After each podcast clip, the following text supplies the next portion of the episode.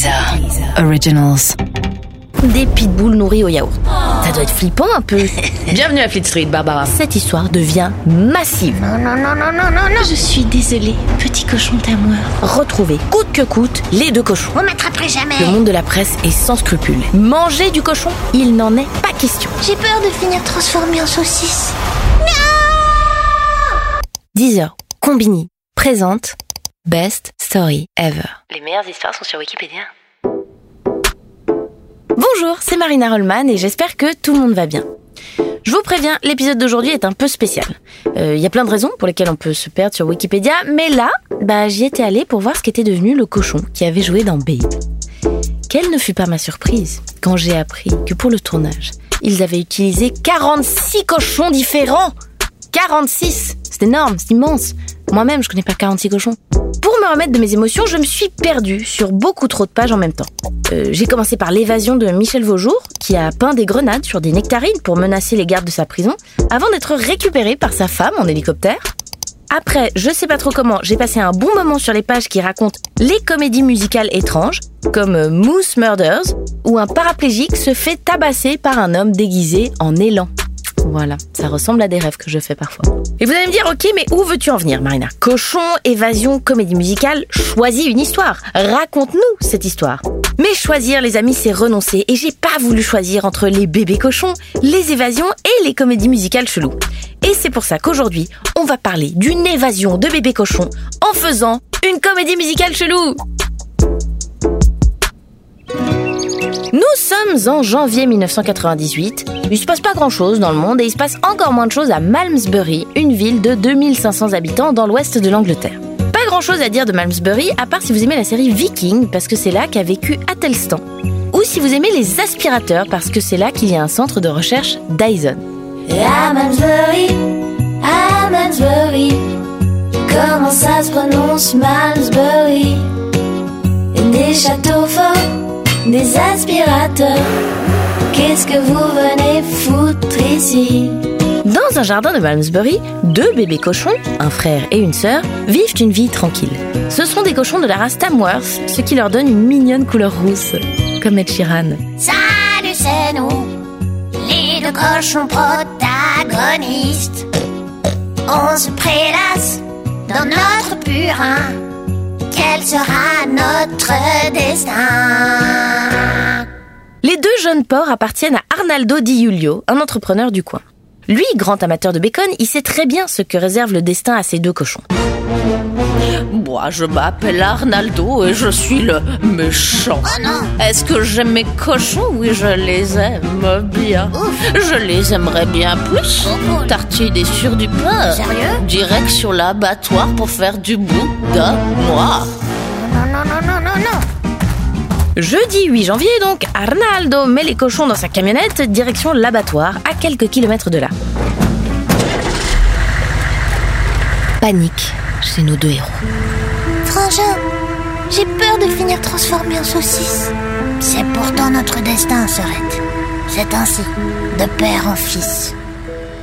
Mais moi je veux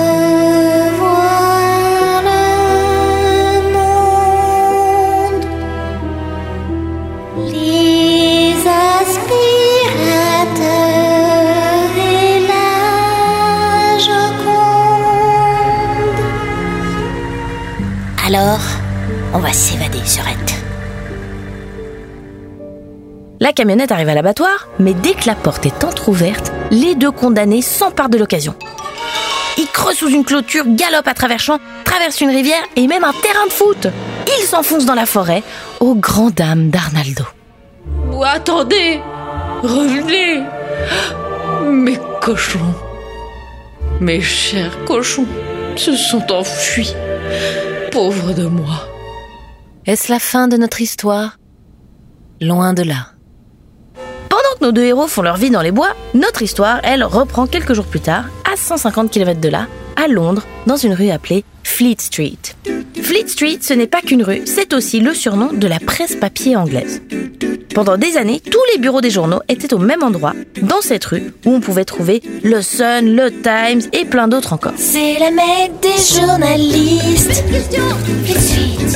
C'est là où scoops vont vite. Vite. On parle tous en même temps, on est souvent insistant, on a tous des catogons. Monsieur le ministre, Waouh. L'Angleterre est un pays connu pour sa presse à scandale carrément zinzin. Des paparazzis à l'affût du moindre ragot qui dorment dans vos poubelles ou sortent de vos toilettes et qui n'ont peur de rien. Mais comme je vous le disais, en janvier 1998, il se passe pas grand chose de palpitant. On s'ennuie ferme dans les rédactions. Et il faut imaginer des dizaines de reporters et de journalistes qui tournent en rond comme des pitbulls nourris au yaourt. Mais quand c'est calme à Fleet Street, Qu'est-ce qu'on se fait chier à Fleet Street? Alors quand un journaliste tombe sur l'avis de recherche lancé par Arnaldo Di Giulio, qui cherche ces deux cochons en cavale depuis 5 jours, il se rend compte du potentiel. Et dès les premiers articles, cette histoire devient massive. Le courrier des lecteurs déborde, tous les journaux reprennent l'information, même à l'étranger. Les deux fugitifs sont renommés Butch et Sundance comme les deux hors-la-loi américains dans le film culte de 1969. Comme dans toutes les histoires de cavale, on va même jusqu'à retrouver les parents des évadés. On découvre que la maman est une cochonne appelée Miss Piggy et que le papa est un sanglier du nom d'Amadeus.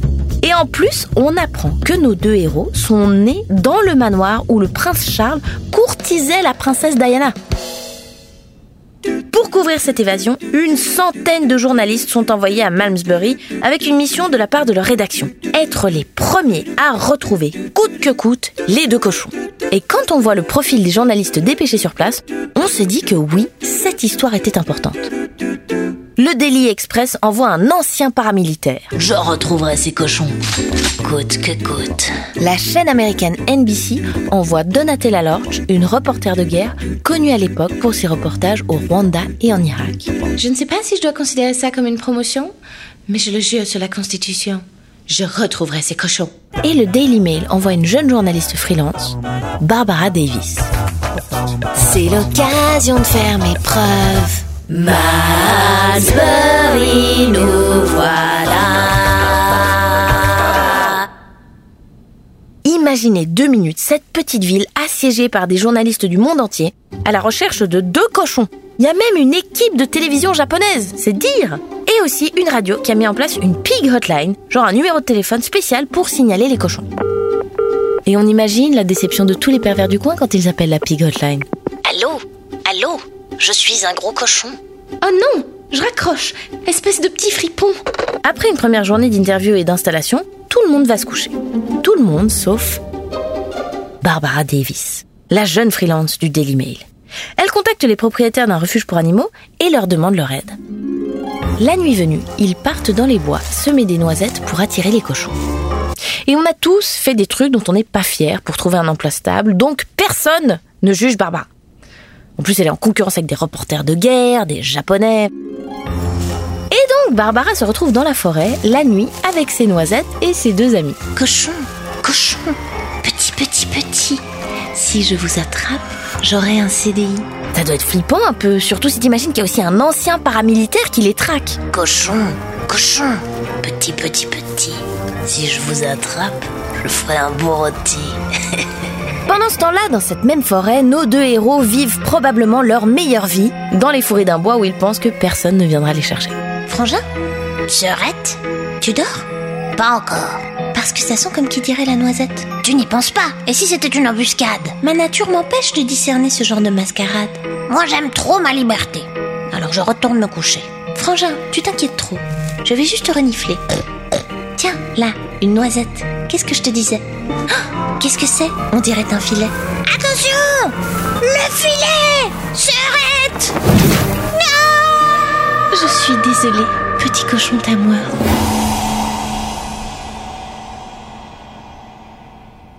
Le soleil se lève et Barbara Davis a donc attrapé la sœur qu'elle met en sécurité dans le refuge animalier. On est très content pour elle, mais ce n'est que le début de l'aventure pour Barbara. Elle ne peut pas se reposer sur ses lauriers parce qu'il reste encore un cochon à attraper. Et si elle veut l'exclusivité, il y a encore le frère à capturer. Barbara sait que le monde de la presse est sans scrupules et une rumeur lui vient aux oreilles. Certains journalistes, prêts à tout, ont l'intention d'acheter un faux cochon et de le faire passer pour le porc manquant. Et ça, Barbara ne va pas le laisser passer. Elle fait prélever de l'ADN du cochon en sa possession au cas où elle devrait révéler une triche. Oui, alors là, peut-être que tu vas un petit peu trop loin, euh, Barbara. La la la la la la la la on n'est pas obligé d'en parler. Avançons dans l'histoire, il y a plein d'autres trucs à raconter. D'ailleurs, dès le lendemain, un certain Harry Clark appelle la police pour signaler un cochon dans son jardin. C'est la ruée. Sauf que le premier cochon, déjà, il n'a pas été berné par les noisettes. Alors quand 40 voitures de journalistes avec des caméras débarquent, il fait quoi? Eh bah, il retourne dans la forêt alors comment débusquer de ces bois le dernier porcinet? Autant vous dire que tout le monde a tout tenté, mais la tentative la plus notable, c'est quand même le monsieur qui a apporté sa propre truie en se disant que le jeune cochon serait attiré par une femme. Il a pris la, truie la plus séduisante, une, truie un peu plus âgée. Il a affublé de petites robes fendues, un peu de chalimard comme ça, et elle sirotait un martini en disant des choses comme je m'ennuie, je m'ennuie, mon mari ne me regarde plus. Si seulement j'avais un jeune amant. Au bout d'un moment, un vétérinaire accompagné de trois policiers, deux épagnols et un spécialiste de la SPA anglaise s'enfonce dans les bois armés de seringues hypodermiques. On est un peu triste pour l'ancien paramilitaire à qui personne ne demande jamais son aide. J'ai peut-être une idée pour choper Porcinet. Dis-nous, Je vais me glisser tout nu dans la forêt, pourquoi pas? M'approcher tout près sans être détecté Ok. Et envoyer le napalm pour ensuite l'égorger. Euh, non, non, non, non, non. Enfin bref, la patrouille continue et finit par débusquer le cochon. Feu, feu, tirez, arrêtez le goret. On tire une première fois, la fléchette rebondit. Vous m'attraperez jamais. On tire une deuxième fois, la fléchette rebondit aussi. C'est tout ce que vous avez? La troisième est la bonne, le cochonnet s'assoupit. Encore groggy, il est mis à l'abri chez le vétérinaire et dès le lendemain, il rejoint sa sœur dans un refuge animalier. Le problème, c'est qu'Arnaldo a toujours l'intention, s'il les récupère, de manger ses cochons. Manger du cochon, il n'en est pas question. Et dans le pays qui a inventé les eggs and bacon, c'est la levée de bouclier. Même la maire de la ville, quand elle apprend que les cochons risquent d'être mangés, s'indigne en expliquant que Babe est son film préféré. Mais c'est elle seulement l'immense fumisterie qu'il y a derrière Babe. C'est elle seulement qui derrière son film préféré se cache non pas un, non pas deux, non pas trois, non pas cinq cochons à qui on a fait miroiter une carrière au cinéma, mais 46 cochons. C'est 46 destins brisés. Derrière Babe, c'est l'industrie entière du cinéma qui devrait avoir honte. On les a vus sur les au Golden Globe, au. Bref, tout le monde veut sauver les cochons. Mais comment faire pour empêcher Arnaldo de manger ses cochons? Eh ben c'est là que ça dégénère un petit peu. Tous les médias se rendent chez Arnaldo et proposent de les lui racheter. Et Arnaldo, il a beau aimer le bacon, certains journaux proposent jusqu'à 15 000 livres. C'est l'heure de la rédemption pour Arnaldo. C'est la dernière chanson et tout le monde me regarde. Comment je me suis retrouvée dans cette situation? C'est un montant coquet d'argent pour mes gorets. Pourquoi être le méchant de cette histoire Chers amis journalistes, si on y pense bien, je crois que ça rapporte d'être végétarien. Je vous donnerai le ribs contre mon rib. Et mes petits cochons seront enfin libres. Et Arnaldo décide de les vendre au Daily Mail pour un montant confidentiel et donc à notre championne Barbara Davis. Petit à petit, l'histoire quitte la une et nos protagonistes reprennent leur vie, un peu changée par tous ces événements. Arnaldo Di Giulio achète finalement des vaches avant de prendre sa retraite en Italie. Ah bon, ça court moins vite les vaches. Et puis j'ai mis des barbelés maintenant. Nos deux héros, quant à eux, finissent leur vie dans leur refuge du Kent. Un film et des figurines leur seront même dédiés. On va devenir influenceur maintenant, Serette. Ah oui, je pourrais devenir comme la fille trop belle là. Natruila? Non, non, l'autre là. euh, Riette Witherspoon Ah oui. Ah, Mais oui, mais tu pourrais devenir acteur, comme Petit Rôti Chalamet. Non, moi je me voyais plus comme Groignier. Groignier Oui, Groignier West. Et enfin, Barbara Davis l'a eu, son CDI. Bienvenue à Fleet Street, Barbara. Pour votre premier papier, il faut que vous alliez voir ce qui se passe cette semaine sous la perruque d'Elton John. Elton John a une perruque? Ah là là, on sent que vous débutez, Barbara. Moi, c'est vrai que mon premier jour, on m'avait assigné à la jambe robotique de la reine. La reine a une jambe robotique Oh là là, tant à apprendre. C'est déjà la fin de cette histoire pleine de rebondissements, comme seuls les Anglais savent les créer et comme seul Wikipédia sait les conserver. Mais la page qui fait la liste des cochons célèbres vous réserve plein d'autres surprises et nous montre que plus d'une fois, ils ont su prendre leur destin en main, enfin en groin. J'aurais pu vous parler de Hogzilla, un sanglier de 2 mètres de long, ou de Pegasus, un cochon qui fut présenté à l'élection présidentielle américaine. Mais ce sont d'autres histoires, d'autres liens bleus, et il est temps pour moi de fermer pas mal d'onglets et d'arrêter de me parler en chantant.